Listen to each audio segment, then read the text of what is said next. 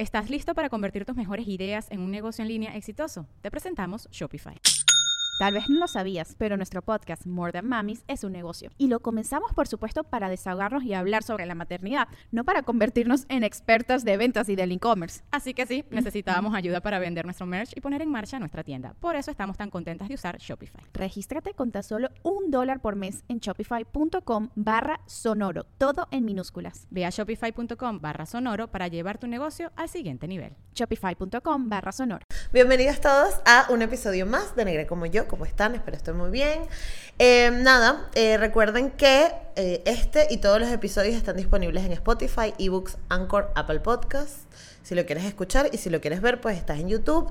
Y recuerda comentar, darle like, compartir y suscribirte al canal para que te avise y darle la campanita y todo eso para que puedas ver los, todos los episodios y te avisen cuando hay un nuevo episodio y bla, bla, bla. Esto es Negra como yo, un espacio único que nació para motivarnos a valorar el cuerpo que somos, crecer nuestra autoestima y hablar de negritud latinoamericana. De nacer, negra como yo. Hoy vamos a hablar un poquito sobre, hoy es un episodio conmigo sola, y mm, el episodio de hoy em, es como un, uno de esos temas que que cuesta un poco entenderlo porque a mí no me gusta como hablarlo tanto, em, porque es un tema que suele ser mucho desde la posición de la víctima, ¿no? Desde sentirte agredido, sentirte violentado y como ustedes saben, a mí me gusta hablar en negra como yo de fomentar la negritud y de que se vea en todas partes y que todo el mundo sepa lo diversos que somos, lo maravilloso, la música, la cultura y tal, pero a veces hay que tener estos temas incómodos eh, y por eso es que me gusta tenerlos cuando estoy sola, porque me siento más cómoda. Eh, pueden ustedes debatir conmigo a través de los comentarios o por DM de Instagram o Twitter o como quieran.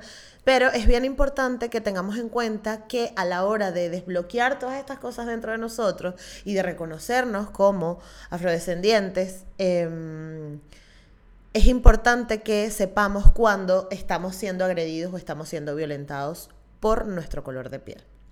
Entonces, vamos para atrás, como siempre, en la historia, a través de los tiempos, siempre, siempre han habido estas jerarquías, desde el Homo sapiens, desde el, hombre que podía cazar mejor o peor y tenía más ventaja o menos desventaja, uno podía más, el que inventó el arma pudo joder al otro, el que tenía una flecha podía joder al otro y así sucesivamente. Siempre habían, eh, los juegos de poder han estado en la sociedad a lo largo de los años.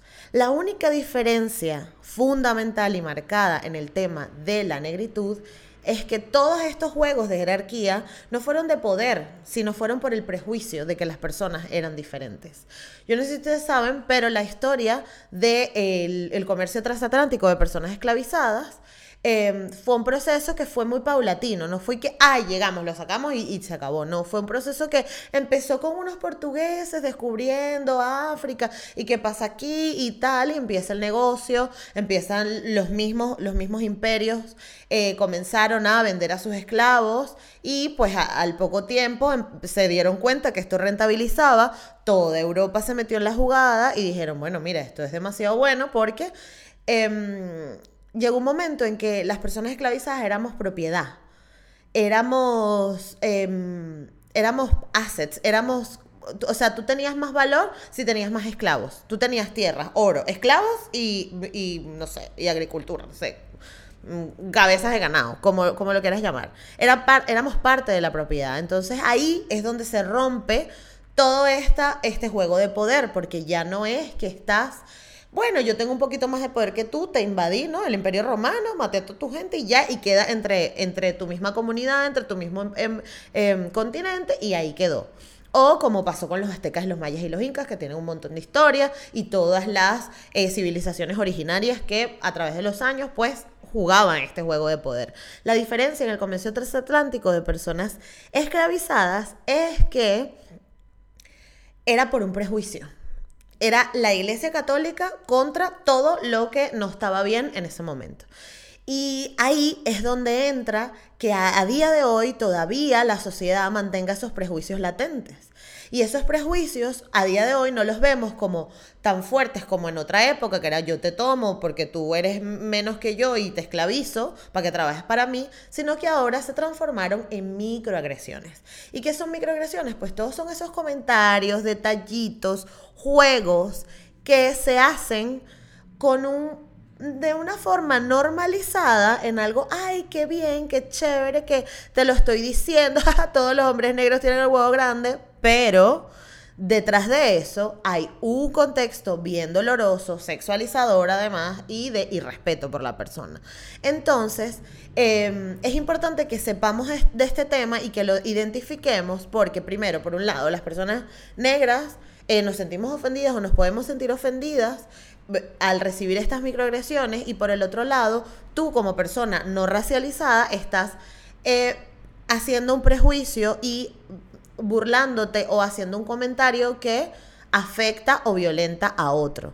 Sin intención, no estoy diciendo que lo quieras hacer como que por quiero hacerlo y ay, mira, me voy a meter contigo, jajaja. No, pero eh, si no nos detenemos a analizar de dónde proviene esa microagresión, por qué la estamos diciendo, por qué nos sentimos así o por qué eh, eh, em, la decimos tan a la ligera, pues se normaliza y lo que hace es que se perpetúe.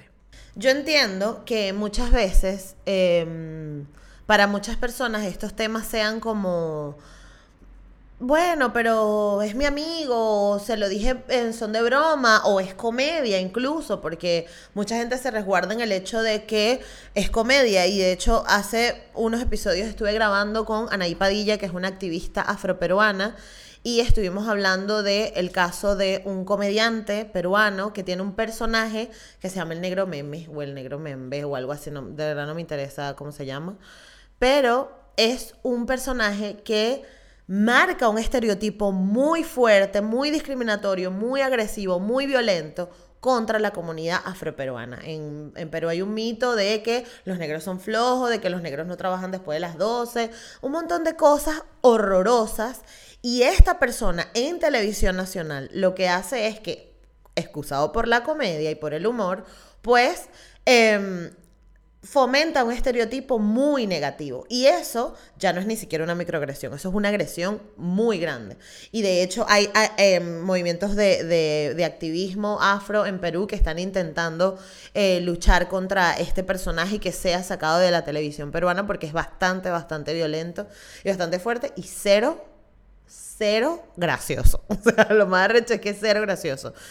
Y ahí es cuando yo digo, vale, si haces comedia no pasa nada, perfecto, o sea, tienes la justificación de que dentro de la comedia y dentro del chiste todo se puede, pero que seas consciente de la historia negativa, de todo el contexto malo y que te eduques, de que, que si tú vas a hablar de algo, estés educado o formes parte de esa comunidad.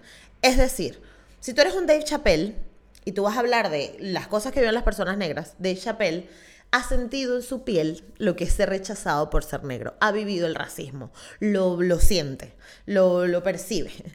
Em, entonces Dave Chappelle tiene la, el contexto suficiente como para poder hablar, burlarse y hacer comedia, porque además algo que pasa en la comedia es que tú sueles hablar de las cosas que más te duelen y de las cosas que más te afectan. A diferencia de hacerlo en un espacio normal. Y por eso digo, dentro de la comedia, em, yo ah, yo también soy de las que creo que no tiene límites, pero que tienes que respetar y que tienes que conocer la historia y el contexto de lo que estás hablando. Entonces yo creo que este hombre en Perú pues no tiene ni puñetera idea de lo que se sufre, del contexto y de la historia que viven los afroperuanos y por eso se toma el atrevimiento a la ligera de hacer un, de marcar un estereotipo con un personaje cómico tan agresivo. Em, y en la medida que tú te vayas educando, créeme, que hasta la misma comedia se va transformando en algo que no se tenga que meter con ninguna minoría o con ninguna persona racializada. Eso por un lado, pero mm, y si es también, la otra excusa es, ay, pero es mi amigo y yo le digo mi negro y él es mi eh, compañero y no sé qué, y eso yo no voy a negar que si hay una confianza y hay como un juego de, de palabras y una amistad, pues no pueda salir un chiste o un comentario o una cosa. Hay, y ya les digo, hay personas que están totalmente en contra de esta manera de pensar. Yo soy de las que pienso que en la medida de que nos relajemos con el tema, pues va a fluir más fácil, creo yo, hasta ahora. Pero sí es verdad que cuando tú tienes a un amigo eh, que, mm, con el que te estás metiendo, ¿desde dónde viene esa, esa burla, no? Ay, es que tú eres el negro. ¿Desde dónde viene? ¿Viene desde que realmente en el fondo, profundamente, te sientes superior a esa persona? Pregúntatelo, porque ahí es donde está el problema. Porque si tú no te sintieras superior y que tienes como una ventaja en la sociedad que no ha tenido ese amigo tuyo, créeme que para ti no sería divertido y no sería cool hacer ese chiste. Y ahí es donde cambia este juego de poder. Y tampoco culpo a las personas que hagan estos chistes, hagan estos comentarios. ¿Por qué? Porque venimos de una sociedad que ha perpetuado este prejuicio por años, por años. Esto no es nuevo, esto no es algo que está pasando ahora. Hasta hace 70, 80 años, linchar a personas públicamente, eh, personas negras públicamente era legal. Era algo que estaba estipulado en la ley. Eh, entonces esas cosas van cambiando y ese prejuicio pues se va transformando y se va transformando a lo que les llamo microagresiones o microviolencia. Eh, que además, microagresión es el primo cercano, el primo hermano de los micromachismos, ¿no? Y de comentarios como que, ay, bueno, es que yo tengo que pagar la cuenta porque yo soy el hombre, o yo no me siento lo suficientemente eh, eh, hombre si una mujer hace esto, o las mujeres tienen que hacer tal cosa. Esos son micromachismos y microagresiones. Y la invitación con este episodio es a que revisemos esos comentarios que hagamos, ¿no? A que nos cuestionemos un poco sobre cómo nos relacionamos con las otras personas, ¿no? Comentarios como el moro ese, el, gitano tal. De hecho, justo ayer, eh, tengo una anécdota con Carmen, nosotros bajamos a, a tirar la basura y aquí en Barcelona pues la gente deja cosas al lado de los contenedores de basura, como que, no sé, zapatos, sillas, mesas. Y uno pues agarra las cosas y se las lleva para su casa si te sirven. Y estaban unos materos, ¿no? Pero claro, estábamos nosotras vestidas como pijamas, como en chola, como, como, como unas locas. Y yo misma vengo y digo, ay, marica, ya empezó el gitaneo. Y Carmen me dijo, hey, eso no se dice, porque eso es perpetuar un estereotipo. Y me sentí burda de mal. Y con todo eso, yo que estoy todo el día hablando de las personas racializadas, de los estereotipos, tuve que reflexionar sobre lo que estaba diciendo y tuve que empezar a buscar sinónimos para referirme a agarrar cosas en la calle como, no sé, soy una desordenada que le gusta agarrar cosas en la calle, pero no decir, esto es un gitaneo o, ay, vamos a hacer cosas de gitano. ¿Por qué? Porque lo que hacemos es que esto yo se lo dije a Carmen, mi compañera de piso, normal, no pasa nada, pero estos comentarios a otras escalas sí que afectan. Y estos comentarios a un congresista que le toca hacer una ley, no, no se va a detener a pensarlo porque dice, bueno, pero si esto lo dice todo el mundo y, y así sucesivamente a personas que sí tienen poder de cambiar las cosas. Entonces, si no empezamos desde nosotros a revisar los mensajes que tenemos, a revisar la forma en cómo nos comunicamos, a revisar cómo nos relacionamos con otros y desde dónde vienen esas relaciones, em, no van a cambiar las cosas. Porque a veces muchas de las personas nos ponemos a exigir, ¿no? Como que Ay, bueno, pero ¿por qué los políticos no hacen nada por nosotros? ¿Por qué este, no, ay, estas cosas no cambian? Pero hay muchos cambios, no estoy diciendo que todos, pero muchos cambios importantes que se pueden dar desde nuestra casa, desde nuestra trinchera, desde nuestro vocabulario, desde nuestra forma de comunicarnos y desde nuestra relación con otros. Y tenemos que entender también la contraparte, ¿no? Lo doloroso que es para nosotros. A una persona que ha crecido en un ambiente familiar donde eh, no, se le, no se escucha música y no hay eh, familiaridad con, con, la, con la música, pues no va a bailar. ¿Estás listo para convertir tus mejores ideas en un negocio en línea exitoso? Te presentamos Shopify. Tal vez no lo sabías, pero nuestro podcast More Than Mamis es un negocio y lo empezamos por supuesto para desahogarnos y hablar sobre la maternidad, no para convertirnos en expertas de ventas y del e-commerce. Así que sí, necesitábamos ayuda para vender nuestro merch y poner en marcha nuestra tienda. ¿Y cómo suena con Shopify? Llegó otra venta. Shopify es la plataforma de comercio que está revolucionando millones de negocios en todo el mundo. Ya seas un emprendedor desde tu casa o desde donde sea, Shopify es la única herramienta que necesitas para iniciar, administrar y hacer crecer tu negocio sin dificultades. Con Shopify puedo gestionar pedidos, envíos y pagos desde cualquier lugar, brindándote toda la información y estadísticas de tus ventas al detalle. Regístrate para un periodo de prueba con tan solo un dólar al mes en shopify.com barra sonoro, todo en minúsculas minúsculas. Ve a shopify.com barra sonoro para llevar tu negocio al siguiente nivel. Shopify.com barra sonoro. Así sea una persona negra, así tenga eh, una nariz grande. Un hombre que mida un metro noventa y sea negro no necesariamente va a querer jugar básquet o béisbol. Y las mujeres, por ejemplo, que tienen el culo grande, no significa que como tienen el culo grande van a follar rico.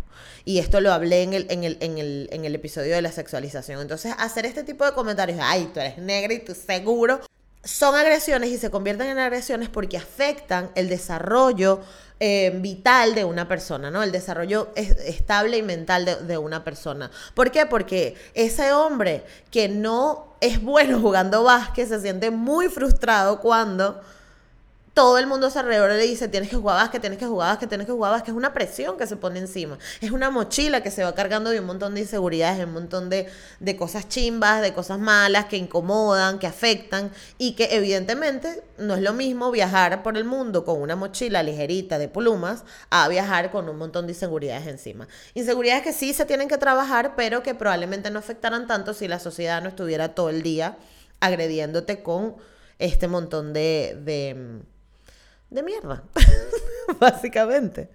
Em, entonces, nada, eh, la invitación es esa, a que reflexionemos, a que pensemos un poco en, cómo nos relacionamos con los demás, a cuál es nuestro lenguaje del día a día y, y si tú, como persona negra, como persona racializada, incluso como mujer, hay comentarios que te afectan, yo creo que es la hora de que agarres fuerza y pongas límites. Si hay algo, un comentario que no te gusta, eh, comentarios como, ay, bueno, pero es que claro, como tienes el pelo malo, tú tranquilamente puedes decirle, bueno, yo no veo nada malo en mi pelo.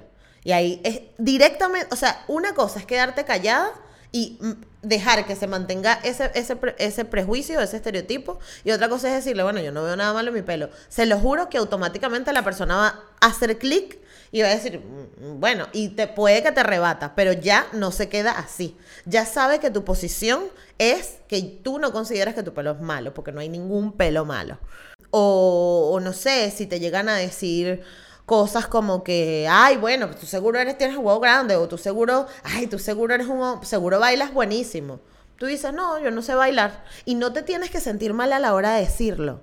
No hay nada de malo porque no tienen ni idea de la cantidad de amigos negros que he escuchado que se quedan callados cuando todo el mundo considera que son unos bailarines maravillosos o que porque no voy a decir que no, sí, las personas negras culturalmente tenemos una musicalidad o tenemos una facilidad para los ritmos, eso no lo vamos a negar, pero otra cosa es pensar o creer que todas las personas negras bailan de una manera y todo el mundo tiene que bailar y todo el mundo tiene que follar rico, todo el mundo tiene que ser más divertido, el gozón, jugar básquet y ser el máximo. Y no funciona de esa manera. Y eh, esos comentarios, pues nada, son microagresiones. Entonces, nada, revisemos eso. Recuerden que estoy en todas partes como negra como yo. Muchas gracias por estar conmigo hoy. Y si quieren debatir por ahí, pues ya saben que estoy ready para eso. Eh, en los comentarios pueden dejar lo que, lo que quieran. Y recuerden que también tenemos un Patreon donde puedes aportar todos los meses la cantidad que quieras. Hay contenido adicional, hay este, no sé, cositas divertidas y un poco sexosas, porque ahora tengo un espacio en Patreon que se llama Negra como yo sin censura, donde tengo conversaciones alrededor de los cuerpos, de cómo nos sentimos las mujeres específicamente, porque bueno, viene de, de algo que yo quiero hablar y que necesito desbloquear en mí, entonces está súper cool, si quieres pasarse por allá, pues tienen el Patreon, o si no, simplemente quieren apoyar al proyecto y les parece chévere, pues también puedan hacerlo. Eh, gracias por estar aquí y nos vemos en otro episodio. Chao.